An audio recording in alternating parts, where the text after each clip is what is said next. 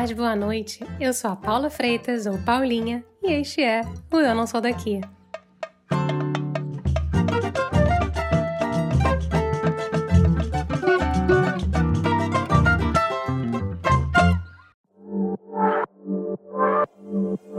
Eu falo Coreia do Sul e você pensa em tecnologia? Samsung? Hyundai? LG? O país de Parasite de Gangnam Style surgiu depois da divisão do território da antiga Coreia, que depois da Segunda Guerra Mundial foi dividida em dois países, Coreia do Sul e Coreia do Norte. E se hoje pensamos em tecnologia ao falar da Coreia do Sul, 50 anos atrás o cenário por lá era bem diferente. O país era considerado um dos mais pobres do mundo.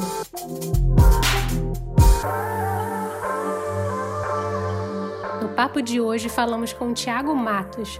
O profissional de relações internacionais e cientista político conta o que aprendeu nos quatro anos morando em Seul, como os coreanos lutam entre o moderno e a tradição, e até como por lá a LG vende até shampoo. Vem comigo!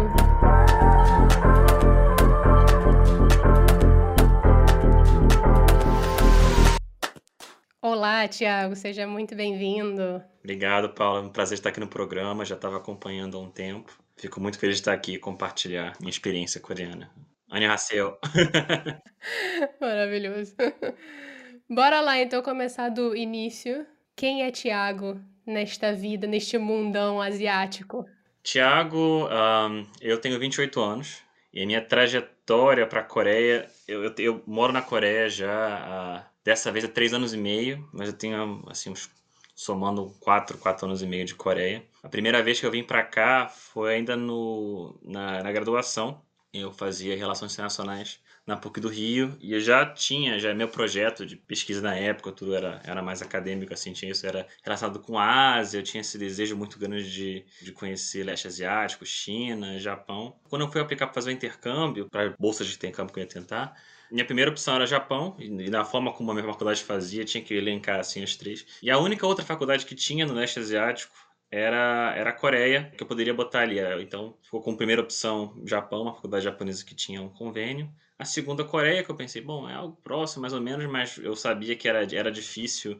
Segunda opção no, no, na graduação, né, para conseguir bolsa, botar como segunda opção, você levar a bolsa ainda. E uma terceira que eu nem lembro mais. E eu sei que eu achava que ou ia conseguir a faculdade japonesa ou não ia conseguir levar nada. E aí deu uma zebra, que é assim, que tinha gente que tinha muita gente fã de K-pop que tinha posto como primeira opção ir para a Coreia, mas por algum motivo o meu perfil se encaixou muito com aquela bolsa específica. E eu fui surpreendido, tipo, olha, você tem uma bolsa aí completa para passar seis meses no, na Hanyang University aqui. E eu, assim, foi um choque total para mim, eu não estava esperando, era, eu tinha posto lá só por, por pôr, eu, eu tinha pouca ideia do que era. Mas eu vim, ainda na graduação, fiquei seis meses estudando. Adorei, me diverti muito. A vida universitária coreana é, é, sensacional, muito intensa. É uma época da vida dos, dos, coreanos jovens, assim, que eles passam muito tempo, as, as pessoas têm essa ideia, estudando demais para o vestibular, assim, se matando, literalmente se matando, isso é um problema também. Assim, para conseguir entrar na faculdade. É, e quando entram, assim, é um pouco um release, então a vida universitária sul-coreana é, é bem intensa. Curti muito.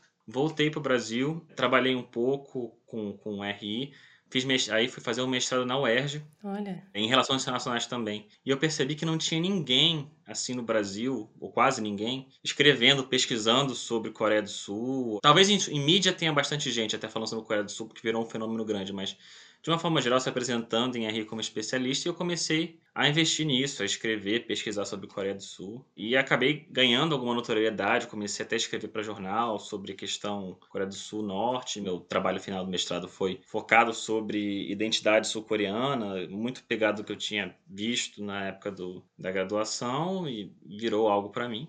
E aí, no último ano do mestrado, eu apliquei para um, um, um programa para pessoas que estudam políticas públicas e relações internacionais especificamente de bolsa que eu apliquei, que é do Korean Development Institute, que é uma instituição pública coreana, é focada muito para estudar o fenômeno do desenvolvimento coreano, né, como eles passaram de ser mais pobre que o Congo belga no, nos anos 50, assim, pior que a Coreia do Norte no pós-guerra e virar hoje uma das dez maiores economias do mundo basicamente focado né, nesse, nesse fenômeno, o Instituto de, de Ensino. Então, vim para cá por essa bolsa, assim que terminei o mestrado no, no Brasil.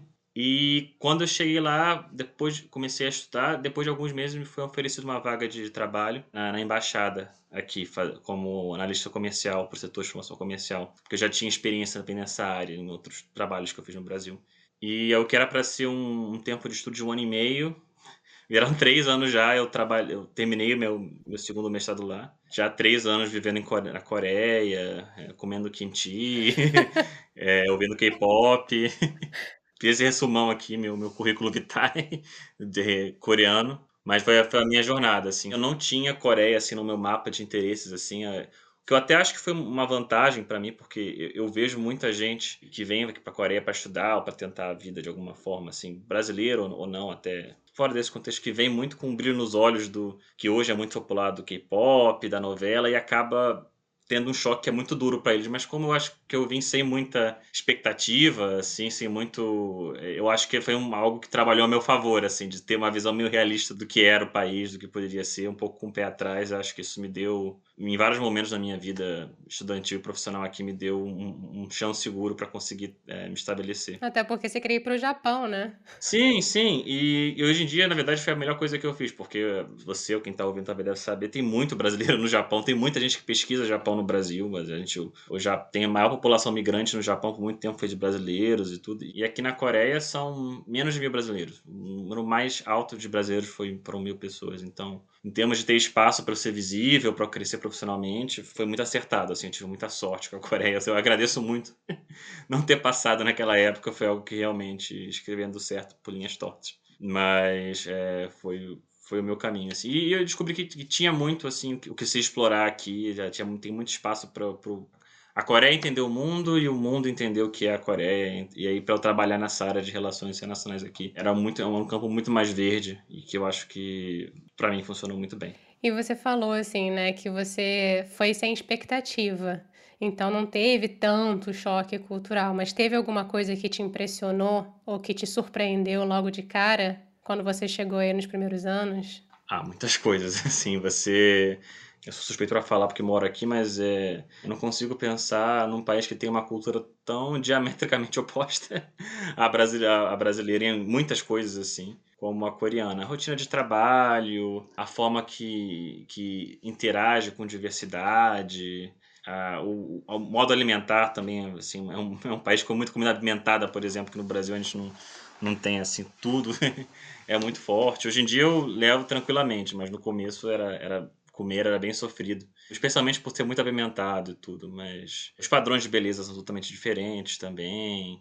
Mas assim, para coisas, coisas boas e coisas ruins. Tem aquela questão que para nós como brasileiros é, é, muito forte, acho que é uma das coisas que todo mundo percebe quando vem aqui, que é, é problemático a gente ainda usar muito isso, mas que é verdadeiro da, da questão da segurança, é um país assim estupidamente seguro assim que eu poderia deixar assim as pessoas botam a carteira na mesa para guardar a mesa no restaurante por exemplo assim sei lá tu nem se, é, é tipo isso deixa a carteira aqui porque eu vou lá e já volto e, e todo mundo sabe que não vai mexer. Olha. É uma coisa que por mais que você entenda e que sabe que é um processo cultural diferente você fica meio chocado quando eu volto pro Brasil eu, eu, eu tenho que lembrar que eu não tô na Coreia nesse sentido. Segurança aqui é um, é um é um mundo paralelo. E por mais que a gente tente contextualizar, é uma coisa que para nós brasileiros chama muita atenção. A homogeneidade do pensamento também é uma coisa que, para mim, é, eu sempre paro às vezes para pensar como é de estranhar aquela coisa de o bom aqui é o que a, a maioria quer, assim, você, você tentar ser muito diferente, assim, não é uma coisa tão bem vista, porque é um país que não, não tem grandes fluxos migratórios além do povo coreano, sabe? É um país que é pela primeira vez co coreanos que não são coreanos étnicos é uma coisa assim. Tá começando a mudar, mas é, na cabeça deles é uma coisa muito estranha, sabe? Você ter um cara que, por exemplo, é negro e é coreano, para eles é uma coisa assim impensável. Então eles, eles têm uma ideia muito clara do que é ser um coreano standard, normal, assim, e, e tudo que é deviante desse padrão é posto numa caixa como se é um, um, outro, uma coisa que não pertence. Olha que engraçado. E, e para nós brasileiros estamos acostumados com todos os problemas, mas com diversidade, com a probabilidade com esses fluxos migratórios que passaram pela nossa história, aqui é algo muito recente. Claro que você pega passando muito pela história do país, assim, até, até a Guerra da Coreia, a Coreia era uma península totalmente isolada do mundo, era, era chamada do Reino Ermitão, que então assim que era o, o, povo Han todo, é, ele vivia ali, viveu ali em conjunto por mais de 3 mil anos e assim, nos últimos 50 é que o país começou a ter um impacto muito forte com o resto do mundo. Eles viram uma, viram uma modernidade condensada, assim, bizarra. De você não você ter o país é, invadido, pelo, primeiro pelo Japão, né, que ele transforma a Coreia, a Península Coreia, em colônia. Assim que acaba a Segunda Guerra Mundial, tem essa a, a, guerra civil entre as duas Coreias que a divide, basicamente por forças estrangeiras, como se mantém até hoje. E desde então ele, a, a, Coreia do Sul especificamente, e aí fazendo um resumo muito grosso modo aqui, dos anos 70 até hoje em dia, foi uma enxurrada de, de mundo assim que eles não estavam acostumados. Não, não, não teve uma, uma extensa colonização europeia, por exemplo. Eles não eram não eram conhecidos por serem navegantes que fossem a trazer algo é, de outros países, de invadir outros países, então a cultura deles era muito voltada naquele grupo étnico-cultural, de alguma forma. Então, o novo, o diferente, é algo que eles souberam se utilizar muito bem, até na construção desses produtos culturais, do K-pop, entender como funciona, mas é algo que eles fazem uma distinção muito clara entre, entre o que é realmente coreano e o que é algo estrangeiro, é algo que não faz parte da gente. Eu fico aqui pensando, Tiago, se essa questão que você está falando da homogeneização e de ter um padrãozão, né? Uhum. Se isso impede um pouco na questão das artes, porque na verdade o âmbito artístico é tudo uma questão de ser um pouco contraventor, né? De você quebrar muitas vezes o estereótipo. Nossa, isso é uma coisa que eu tenho. E aqui eu vou fazer um grande disclaimer para que se alguém, algum capopeiro, alguma pessoa que gosta muito de novela coreana estiver ouvindo, não me cancela, não, não vai para a internet me xingar, eu, eu, total respeito, eu entendo, eu, inclusive, como eu falei, não, eu não sou do mundo do K-pop. Hoje em dia tem até um, algumas bandas tá, que, até que eu escuto, mas que eu fico muito indignado por uma posição pessoal, assim, minha, é como a arte como algo contraventor aqui é, é algo polêmico, um, artista ser um, um, artista politicamente ativo e contraverso. Isso, isso é um tabu quase. Porque você vai ver, por exemplo, essas bandas de K-pop e também muitos atores, artistas, quando eles se posicionam politicamente, às vezes posicionar politicamente é algo assim falar, nossa, eu li esse livro aqui que é feminista, por exemplo, e, e achei bom. E gente assim cancelando as pessoas, você, você é um artista, você não pode usar sua voz para, sabe, dar sua opinião, você tá aqui para entreter. Não são todos, mas a ideia entre você ser um artista e você prover entretenimento aqui é algo não é, não é um diálogo muito fácil assim. E você vê isso muito refletido no K-pop, como ele, ele às vezes se apropria de muitos elementos assim que são muito claros estrangeiros e tudo, porque é uma coisa que é diferente, que foge desse âmbito assim nacional, que é até o estilo, a forma de e, e aí tudo bem porque isso ah, isso é o estranho, isso é uma coisa para entretenimento, é estrangeira, é uma coisa ficcional, não está ligado à nossa realidade. E aí tudo bem você tipo ter o cabelo da forma que for, você sabe fazer o, o, as danças do jeito que são, porque eles separam muito bem, tipo, isso é para você se divertir, entendeu? Não é para você assim querer mudar, querer pensar muito. Às vezes até faz, uma coisa muito, sabe, low key. Tem muita gente que quer dizer que o BTS, por exemplo, é uma grande forma revolucionária para eles porque tem essa mensagem, mas assim, muito pouco. Essa, essa coisa que eu sempre comparando assim de uma forma pessoal. No Brasil, por exemplo, um artista que não se posiciona politicamente de uma forma clara é execrado, né? Assim, pela fanbase dele. É... Aqui não, aqui na esmagadora maioria das vezes, se você tem um posicionamento muito claro em algumas questões políticas, você tem esse discurso que não, quem entretém não pode politizar. E é uma coisa que, que me incomoda, que me chama a atenção. Mas que explica, por exemplo, como tem um apoio do governo e da sociedade tão grande nesses produtos culturais que fazem sucesso no exterior, assim, porque tem essa coisa de, pá, isso é algo nosso para o mundo, assim, é porque eu, eu fico pensando, por exemplo, na época que o Parasita, uhum. por exemplo, ganhou Oscar, e é um filme, assim, complicado, tem algumas questões que expõem chagas sociais coreanas reais, mas tinha essa coisa, ah, tá indo pro exterior uma coisa nossa, coreana, vai ser apoio genérico, assim, inclusive de partidos políticos antagonistas, assim, dizendo, não, isso é algo que nós coletivamente devemos apoiar e tudo. E aí teve o caso do, do, filme do Oscar, do Democracia em Vertigem, né, que foi, também foi indicado ao Oscar, mas não foi controverso, assim, porque, por uma outra série de questões. Mas, mas tem isso, tipo, o entretenimento é, uma, é quase uma dimensão à parte pra, na cabeça deles, assim, como eu acho que, apesar de sempre ser né, um instrumento de mudança social, eu acho que eles, eles botam mais a arte como entretenimento Entendi. do que um instrumento, um instrumento revolucionário. Entendi. É quase um não, não se posicionar, é, é literalmente para entreter, não para mostrar ou para explicar um ponto. Às vezes, a não ser que você a não ser que seja uma coisa que unifique para exportar, né? Como você está falando. Eu acho que depende do tipo de arte, assim, por exemplo, porque, por exemplo, a teledramaturgia e a música é isso que tem, é entretenimento. Mas eu acho que a literatura tem sido uma ferramenta muito importante de mudança social na Coreia do Sul. Mas é isso, eu acho que é, é menos óbvio nesse sentido como é que como ajuda a trazer, a trazer mudança para o país. Entendi.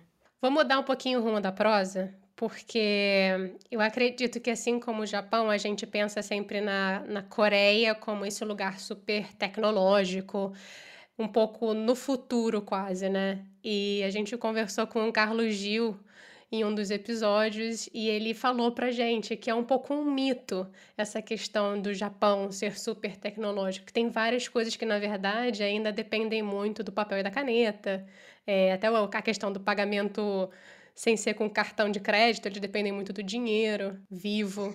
Aí é a mesma coisa? Eu acho essa comparação muito interessante, porque eu conheço Carlos também, ótimo, e, e também já fui ao Japão algumas vezes. E assim, eu concordo com ele. O Japão é um país que é quase voltar um pouco para o passado, assim, por questões culturais dele. Ele é um, é super analógico, tem, é, mas é essa coisa, tem a robótica, mas assim, tudo é selo, é, é, assina, é uma coisa. Tem coisas que você nem, nem imagina que não existissem, sabe? Mas eles são muito maquinista, é, gente, enfim, tem toda essa questão. Na Coreia, muito menos, assim. Na Coreia, eu acho que tem um problema quase oposto, porque, e é isso fazendo novamente o disclaimer, é muito a minha interpretação do que eu li, do que eu vivi, tem gente que vai discordar mas aqui teve uma ideia muito forte, especialmente durante a ditadura que a Coreia sofreu depois da Guerra da Coreia, a Coreia do Sul. Também por esse contato com os Estados Unidos muito forte, ocupou a Coreia do Sul. Aliás, ocupa até hoje. Tem assim, Seul é, acho que é a única capital do mundo que no centro dela tem uma base militar americana com assim uma, uma cidade dentro de Seul onde estão os soldados lá, porque é muito próximo da Coreia do Norte, né? A, a capital, é assim, eu, eu posso para a fronteira assim uma hora de carro, eu chego lá mas que tinha essa pressão política muito grande e por muito, muito tempo teve a ideia de que a Coreia era subdesenvolvida por causa de sua cultura, pela forma como eles faziam. Tinha, tinha, tem inclusive relatos de jornais é, ingleses e até americanos falando que eu me lembro até na época estudando e ver isso ter me chocado que esperar que desenvolvimento saísse da Coreia era como se esperar que uma rosa nascesse de de lixo, porque a, cultura coreana não era propensa a, ao trabalho duro. E, e, assim, os japoneses também, quando colonizaram aqui, tinha essa ideia racista até muito forte dizer que os coreanos eram menos, eram menos capazes, eram tinha essa base racista muito forte.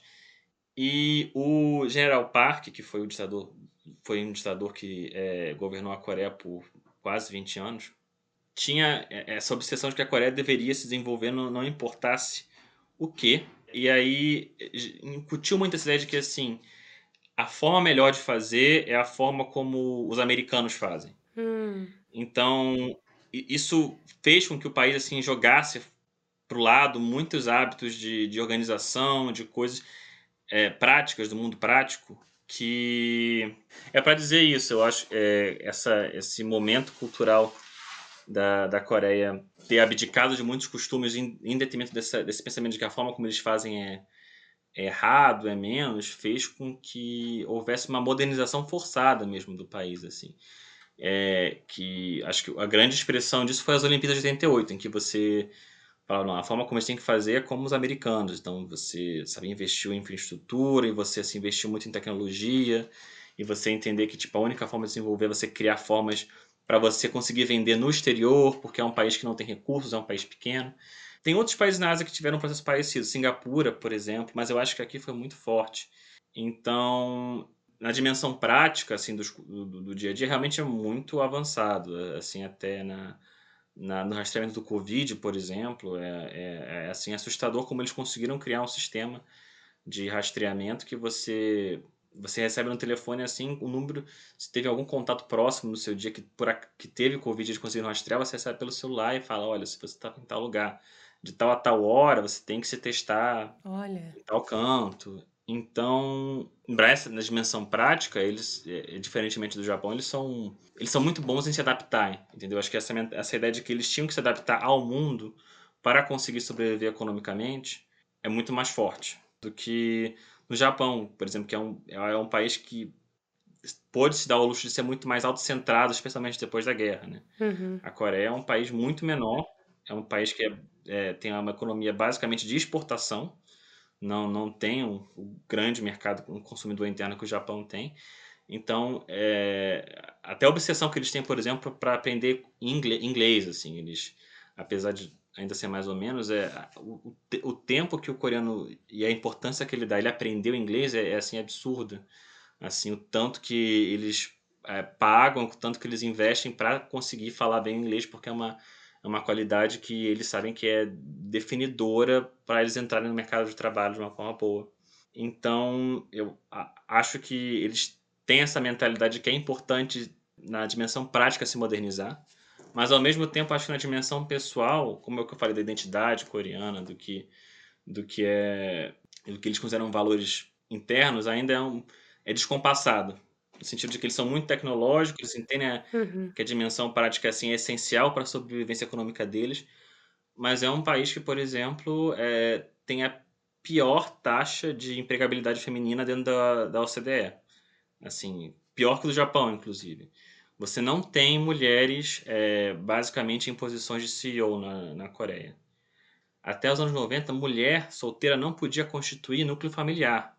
Ou seja, se uma mulher que não tem filho, o marido morresse e o pai tivesse morto, ela não poderia receber nenhum tipo de auxílio do governo.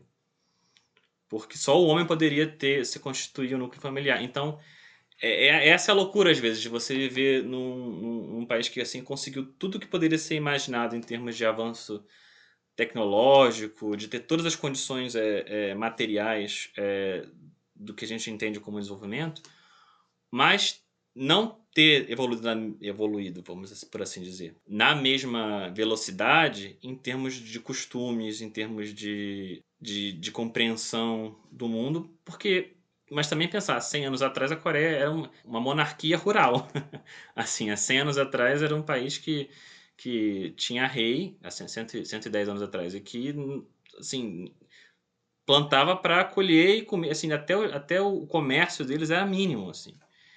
E aí você chega agora, 2000, 2011, tem Samsung, LG, assim, as maiores empresas de tecnologia do mundo, num país assim que em 1950 era mais, era mais pobre que o Congo belga. Então é, é fascinante isso de você ter de você ter algo com uma, uma carapaça tão moderna, tão bonita, assim, incrível que você vê né, nesses produtos culturais coreanos, mas de ter uma mentalidade para assuntos sociais ainda que tem muito a, a, a, se entender consigo mesmo, entender que tipo de, de sociedade eles querem viver, porque eu acho que também esse conflito entre quererem ser globais e quererem mostrar um rosto global e quererem fazer parte desse, desse mundo, sabe, progressista, e ao mesmo tempo lidar com esses, senti esses sentimentos tão conservadores é, de, um, de um passado muito recente isso gera sofrimento muito grande para eles, eu acho, de, de saberem onde eles querem se posicionar no mundo.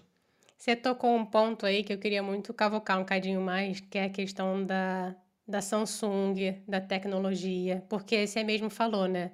Acho que 100, em 100 anos você meio que muda a economia coreana completamente e hoje em dia você tem esse colosso da tecnologia que é a Samsung em que tem uma grande influência não só na economia coreana. Por favor, me corrija se eu estiver falando uma grande besteira. Mas assim, eu queria saber quanto é essa influência na cultura, no dia a dia e na política coreana também.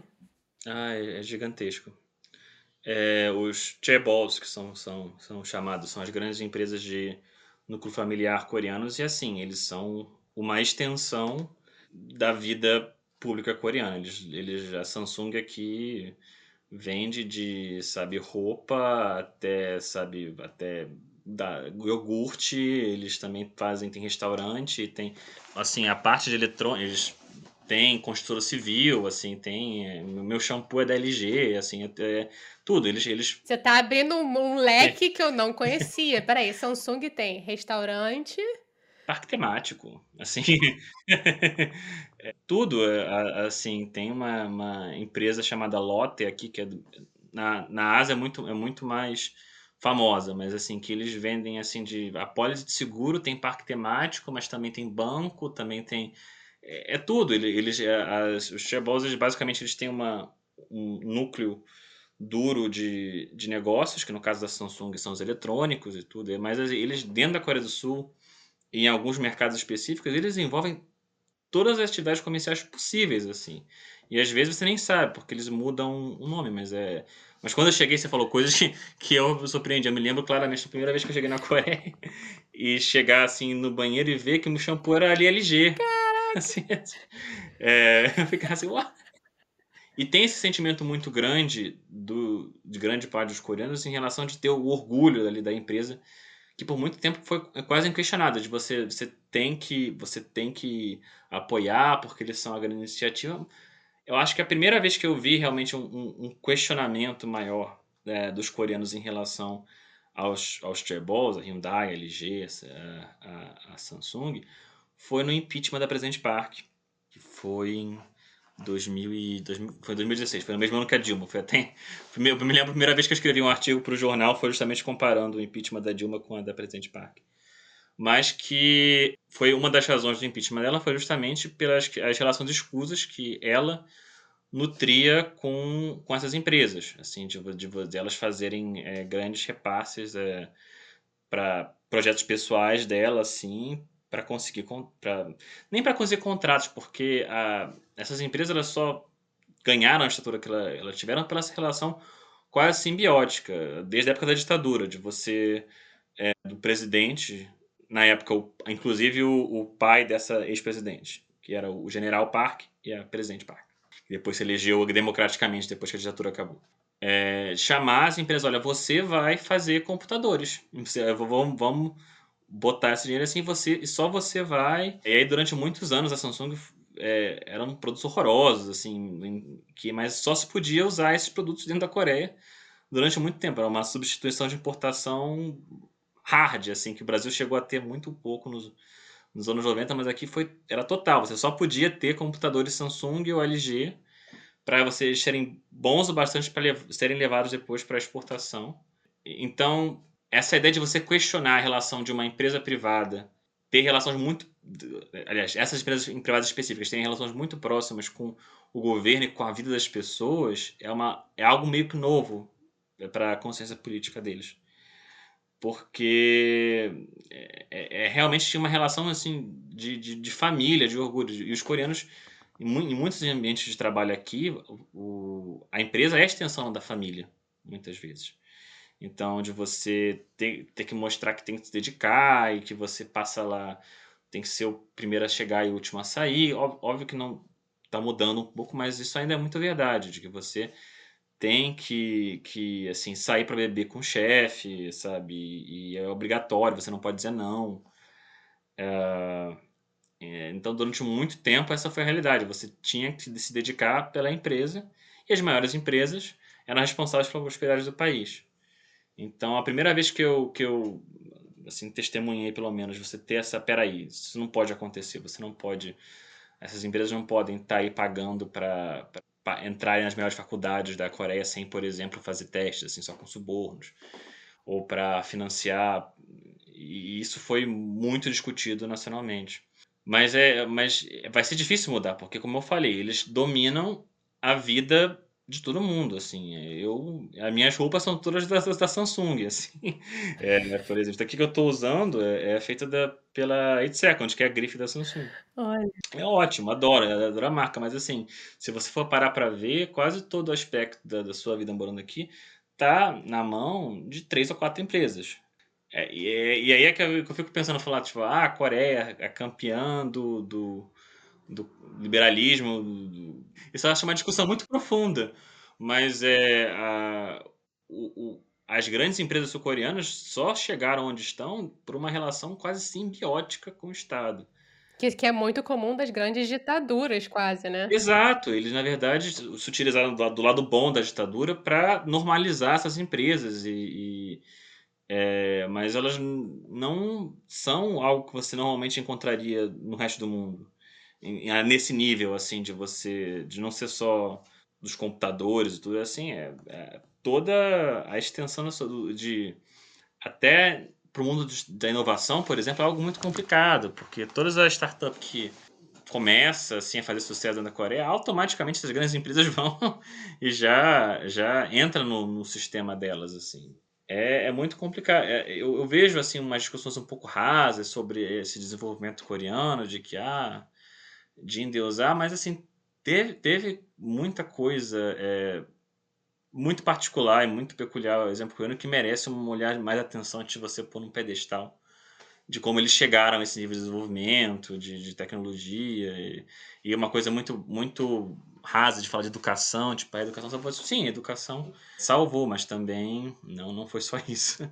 Não foi como um passe de mágica, porque todos foram educados que foram, primeiro, um apoio gigantesco dos Estados Unidos para que o país não cedesse a, ao comunismo, que muito provavelmente, se não tivesse, se tivesse entrada americana tão forte nos anos 50, o natural da Coreia do Sul, até pelos valores, pela forma como eles são, eles são muito próximos, muito conto da mentalidade, da época, assim, é, o mais natural seria que Kim, a, a dinastia Kim tivesse mesmo, assim, sido a, a, o padrão de pensamento da Coreia inteira. Os valores deles são muito mais próximos do que a Coreia viveu nos últimos 3 mil anos do que nos últimos 100.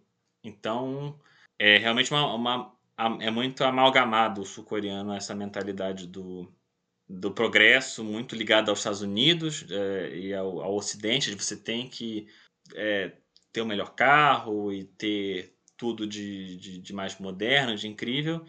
E por outro lado, mas você também tem que prezar pelos valores familiares, você... Essa é um, um pouco mais do lado do estereótipo que a gente tem de, de Ásia, assim, de você... de honrar a, a sociedade, de você ter que é, prestar que é muito mais próximo, muito mais é, dialogável com o que acontece na Coreia do Norte. Estou ouvindo você contar essa questão né, da, da dominação dos últimos 100 anos, da questão da tecnologia, dessa influência muito estadunidense dentro da cultura e do desenvolvimento. Uhum. E você, logo no início da nossa conversa, comentou que eles não eram conhecidos por serem grandes navegantes, eles não, não tinham uma, uma forte influência de conquista né, de outros territórios. Uhum.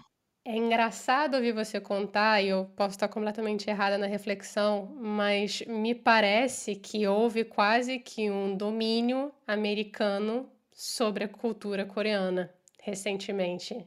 E isso meio que ditou como eles são hoje, talvez não historicamente, né?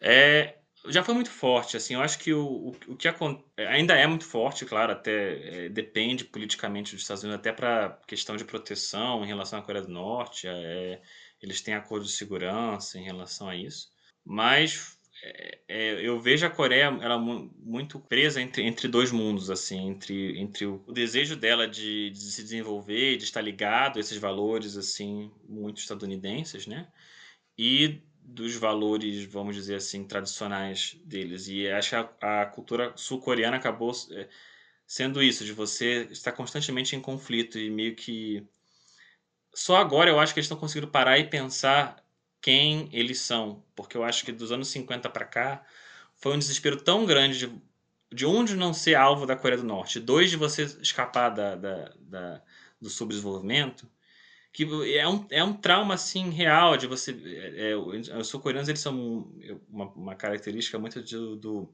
de querer fazer as coisas rápido assim de, de, de ser um pouco desconfiado de assim de só agora eu percebo que tem esse, esse movimento muito jo dos jovens, especialmente, de querer, não, pera, não preciso ficar desesperado para ter um emprego numa grande empresa. Posso parar agora e pensar o que é que me faz feliz, o que, sabe, não, Olha. não preciso ter uma filhos e, e, e continuar a ter levar o nome da minha família, assim, esses valores é uma revolução mesmo lenta que está acontecendo, de você entender que eles, eles chegaram a, no topo dessa escada do desenvolvimento. Mas acho que tem um pouco esse now what. Agora que nós conseguimos ter níveis de, de saúde incríveis, que a gente chegou a um alto nível de educação, mas você para e vê, por exemplo, que a, a principal causa de morte dos jovens sul-coreanos até os 25 anos é suicídio. E é essa coisa muito triste de você de ter esse mérito real da sociedade sul-coreana de ter conseguido é, se desenvolver, mas é ao custo de eles perderem um pouco da própria identidade nesse, nesse, nesse caminho de você e tá tendo esse resgate eu sinto mas em coisas pequenas por exemplo até na escrita deles que eu acho assim linda que é o Hangul que é o alfabeto mais jovem da, do mundo um dos mais jovens do mundo que tem 500 anos só de idade que ele foi desenvolvido na época feudal sul-coreana que porque a Coreia só usava os, os ideogramas chineses até no até anos 1500. E aí teve esse rei Sejong, que é a figura histórica que eles mais reverenciam, que inventou um alfabeto tão simples que você consegue, se você quiser aprender a escrever em coreano agora, em uma hora você consegue, assim, uma coisa genial. Que eu acho fantástica, mas assim, quando eles vão querer apresentar algo, por exemplo, muitas vezes preferem botar em inglês, assim, porque acham o Hangul meio feio. Tipo, gente, mas eu acho lindo. Então tem essas coisas de, de eles associarem muito, às vezes, a própria cultura algo que é muito deles e que não é muito para mostrar, entendeu? Não é o que eles querem ter orgulho de mostrar. E eu até fico pensando nessa estética do K-pop, de ser uma coisa que faz muito sucesso, eles têm essa questão de mostrar, é porque é uma coisa que não tá, o K-pop, muitas vezes até os nomes, não tá tão associado com a cultura tradicional deles que eles ainda têm um, ainda tem um pouco de vergonha sabe? Porque eles querem mostrar, não, isso tipo do, da estética que está muito mais alinhada com, com o Ocidente, que é maneiro de mostrar e que tem essas frases em inglês, que é válido, assim, faz parte do processo de, de, de tentar, mas eu, eu entendo muito como isso, de eles mostrar para o mundo esse rosto, essa coisa bonita do, do que é colorida, que é assim ligada com tendências internacionais, mas de ter essa dimensão assim do, do, do privado deles entre eles assim que que agoniza assim né, nessa relação. E é complicado tem muito a ser discutido e pensado sobre Agora eu preciso te fazer uma pergunta, porque se a gente conversar sobre Coreia, eu não te fizer essa pergunta, as pessoas vão me matar. Mas assim, não me mate virtualmente, por favor, através. Não, mas eu não posso te deixar de perguntar, ainda mais porque você está aí na capital, tão pertinho da Coreia do Norte. Hum. Esse conflito é uma coisa que é tão evidente no dia a dia? É uma coisa que perturba eles? Ou é uma coisa que a gente do Ocidente, estando de fora, faz essa coisa? Meu Deus, Coreia do Norte, Coreia do Sul, eles estão sempre em conflito. O que acontece na Coreia do Norte? Esse grande mistério. Não, eu acho que é uma, é uma dúvida super justa, assim, né? Ainda mais perguntando dessa forma, mas assim, é um a primeira vez, eu me lembro, isso é uma história engraçada. A primeira vez que fui para Coreia, eu me lembro que eu ganhei de amigos meus uma bússola de presente para nunca ir pro norte. Era uma piada, claro, mas eu achei, eu achei muito bom. Pra não me perder, acaba. Maravilhosos! É muito bom. É, mas a, a, piada à parte, é, a questão da Coreia do Norte, é, eu entendo, eu entendo e depois de viver aqui por todo esse tempo todo, é uma coisa muito que é internalizada, assim, você, eu, eu não tenho o menor medo disso acontecer, e assim, é, daria para falar, ter uma conversa inteira sobre a relação dos dois países, mas é, é, é um pouco cíclica, assim, a relação de, você sabe que eventualmente, de, de tanto em tanto tempo a gente vai falar alguma coisa, vai ter algum teste, algum teste bélico, isso vai voltar à discussão, e em algum momento os sul-coreanos estão mais propensos a a pensar, não, é o, é, é o irmão caído, eles é o mesmo povo, e realmente é, assim, 3 mil anos movendo juntos. Há mudanças que começam a eclodir nesse tempo separados, mas na base a língua, os hábitos alimentares, muito, é muito parecido. E eles têm esse sentimento de fraternidade real. Você pode ver nas estatísticas, assim, a gente... Você, é sempre maior que 50% a, a quantidade de coreanos, assim, que falam que a unificação é um, é um, é um objetivo de Estado, assim, que é uma coisa que deve ser buscada. Há momentos que é, são mais avessos a diálogo, com certeza, e, e, e, acham que não há solução, mas isso, assim, você, você pega historicamente, oscila. E é sempre, tipo, não, não cai dos 50% dos coreanos que acham que a unificação é uma coisa que é, pode ser muito extremamente improvável, impossível, mas é quase que um, um, um axis moral, assim, de que você não pode dizer que nunca vai acontecer, entendeu?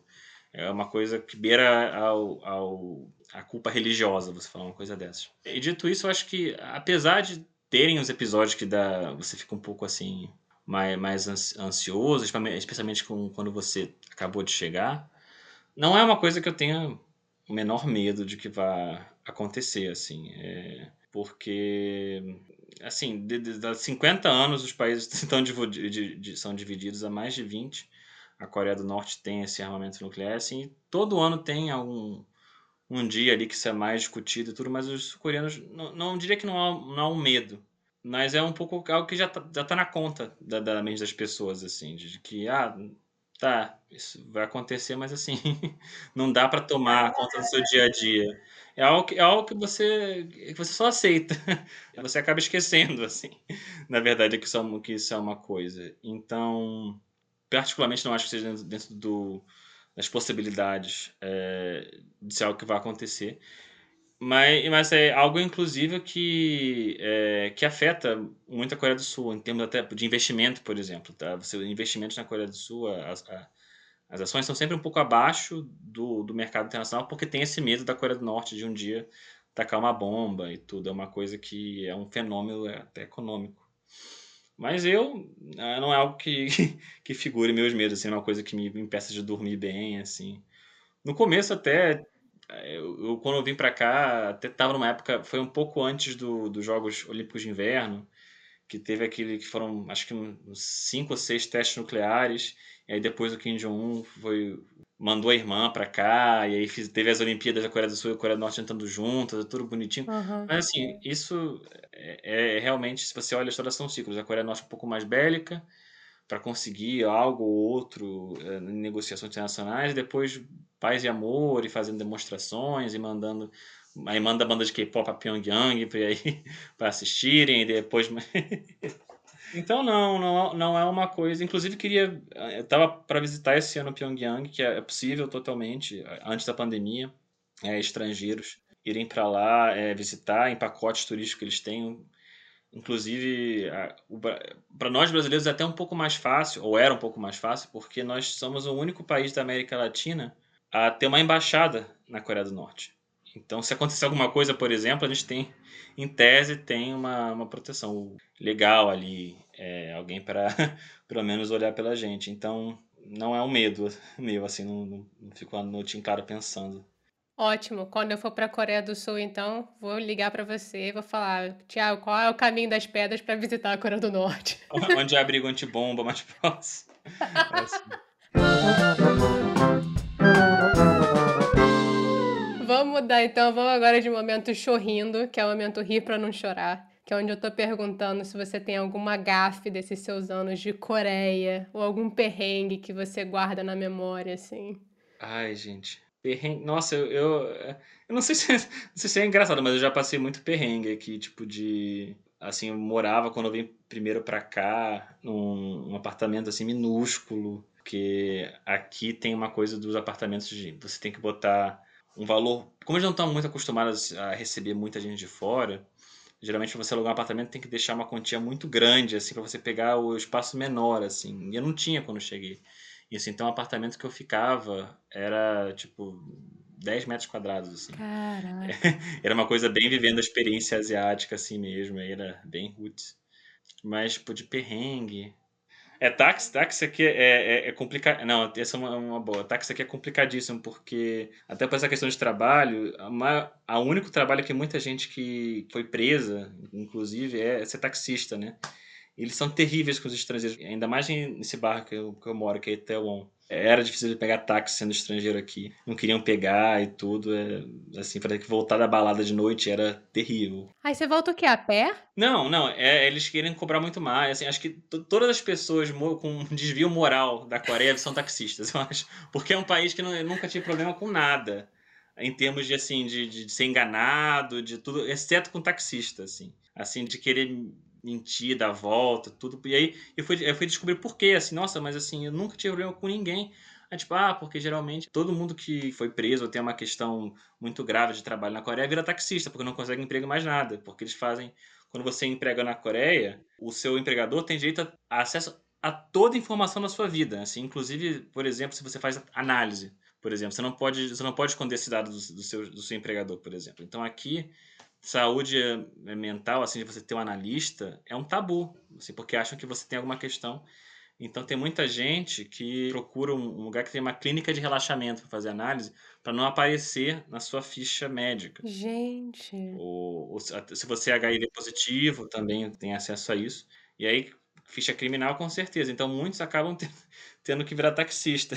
Aí, ah, é por isso que eu é tão difícil pegar um taxista bom na, na, na, Coreia do Sul. Então fica aí uma dica. E aí não, não tem Uber. Assim, agora, acho, agora acho que tem, mas por muito tempo não teve Uber porque eles também eram muito organizados em termos de barrar o Uber. Então é melhor pegar o transporte público. Pega o metrô, que é, o metrô de Seul é ótimo, assim. Se eu vou falar uma coisa que eu gosto de Seul, é o metrô que leva você para qualquer lugar. Muito melhor que o de Tóquio, inclusive. Isso daqui eu vou defender a Seul em frente a Tóquio, sim. O metrô de Tóquio é horrível, eu não sei quem inventou que isso é uma coisa boa. Ela é, é super confuso, não dá pra entender nada aqui. O metrô de Seul é, é, é 10-10, então não peguem táxi na Coreia do Sul. Anotem aí, nada de táxi. Não, pega o, é muito melhor, mais barato, é tranquilo, você conhece melhor a cidade, não peguem táxi na Coreia.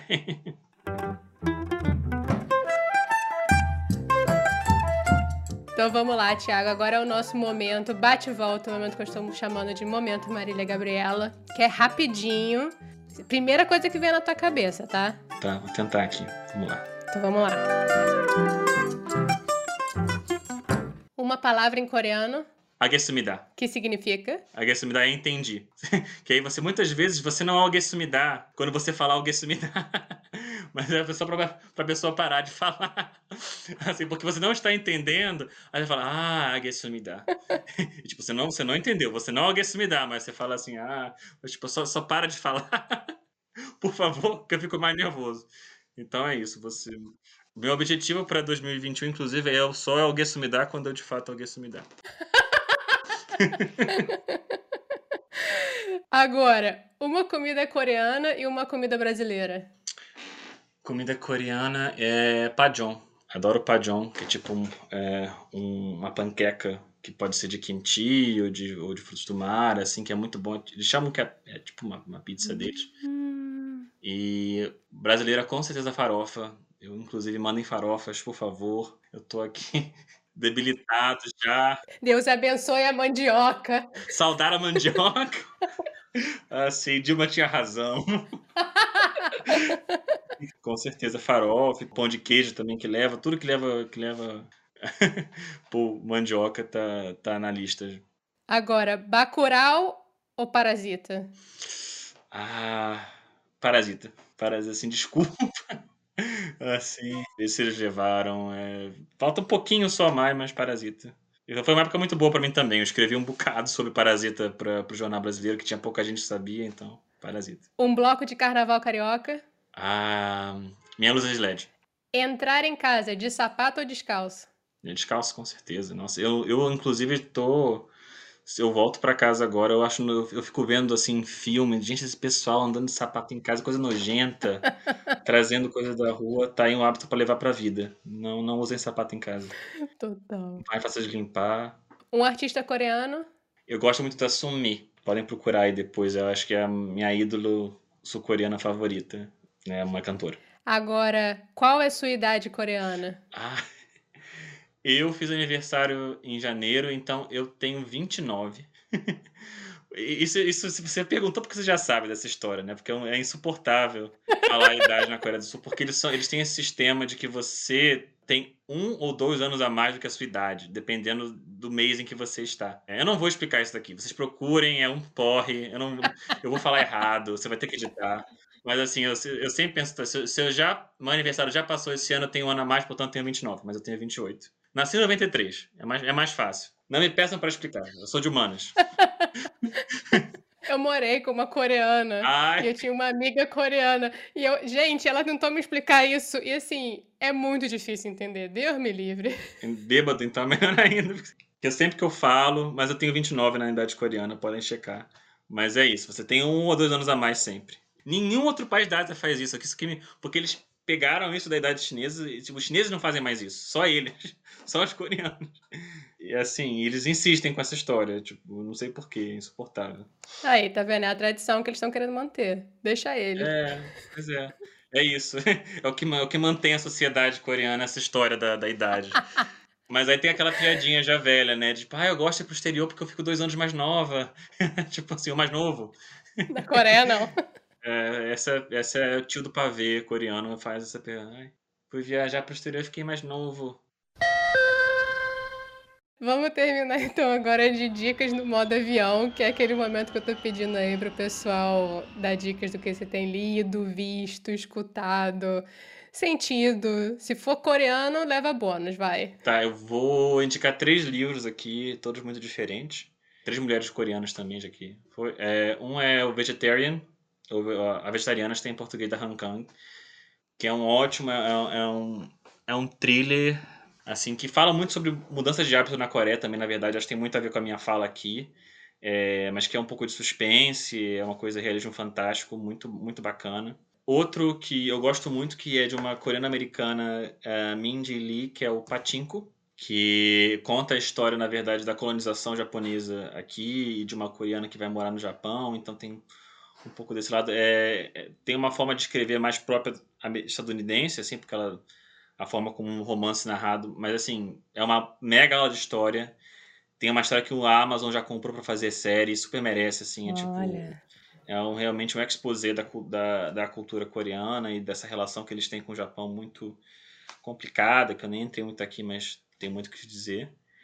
E outro que já está um pouco manjado, que eu terminei de ler agora há pouco tempo, é, que eu estou devendo há muito tempo, que é um livro que foi super polêmico na, na Coreia e assim, que eu acho que é uma das maiores expressões de como a Coreia de fato está mudando, que é o nome é Kim Jong Kim Jong, nascido em, 90, em 82, Kim Jong, nascido em 1982, que é um livro é, super feminista, assim, contando e fazendo essa exposição do papel que a mulher sul-coreana é, tem na sociedade, das dificuldades que elas passam. E assim, é, é muito tem uma voz crítica que eu particularmente esse tempo todo nunca vi em outras obras artistas coreanas sobre a sociedade aqui, mas feita de uma forma muito muito visceral, é muito bacana. Filmes, é, já falou Parasita, assim, óbvio, quem não viu ainda, vá ver agora. Termina esse podcast e vai ver. assim, incrível, uma, uma contribuição, sou um super defensor.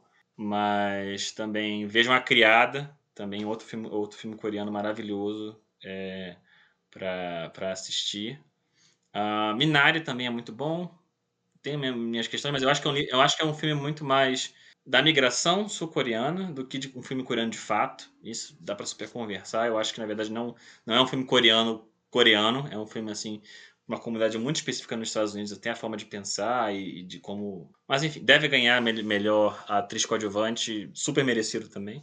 Assistam. Agora sim, vou puxar a tua orelha, porque você não deu a melhor dica de todos. Qual a melhor dica de todos? Seu podcast, homem de Deus. Por favor. Ai, verdade. Cadê, cadê o meu...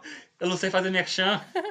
jabá. Vamos momento jabá, por favor. Sim, meu momento, momento jabá, claro. Eu tenho um, um podcast é, o AsiaCast, arroba o AsiaCast, que eu estou conversando com pessoas que trabalham com Ásia, pensam Ásia, estudam Ásia de alguma forma, e nossa relação desses países com o Brasil. É, se puderem, se gostarem da minha voz, dá uma curtida lá, escuta, pede também, sugere, pede para participar, para motivar assim uma coisa que eu fazendo só de só por realmente paixão pelo assunto, de conversar e trocar experiências. Então dá uma joinha lá, conversa comigo. É fantástico, gente. Vá, siga, escute, porque tá muito bom, viu? E que ele continue. Vida longa ao Azacast. Não, dar. muito obrigado já de antecedência. Agora sim, deixa aí. Se você quiser ser encontrado, você já deu o arroba do Azacast. Onde o povo pode te encontrar? Sim, também me procurem em arroba o Thiago Matos, tanto no Twitter quanto no Instagram. E se quiserem entrar comigo também, podem procurar no meu, na minha página othiagomatos.com para checar o que eu faço, tudo que eu escrevo, tudo que eu faço e bater um papo comigo. Sucesso. Tiago, muito sucesso aí para você sempre. E muito obrigada pela conversa eu e pelo que, tempo, viu? Eu que agradeço. Eu sei que super me estendi aí, mas adorei conversar e pode chamar à vontade, pode me perturbar aí.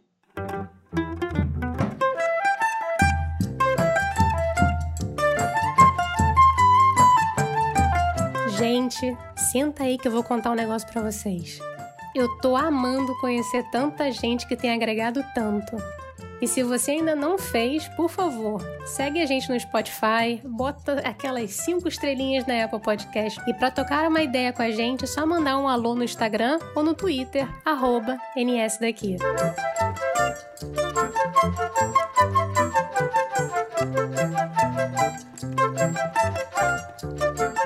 O Eu Não Sou Daqui foi apresentado por Paula Freitas, editado pela Stephanie DBI, design gráfico da Gabriela Altran e consultoria do João Freitas.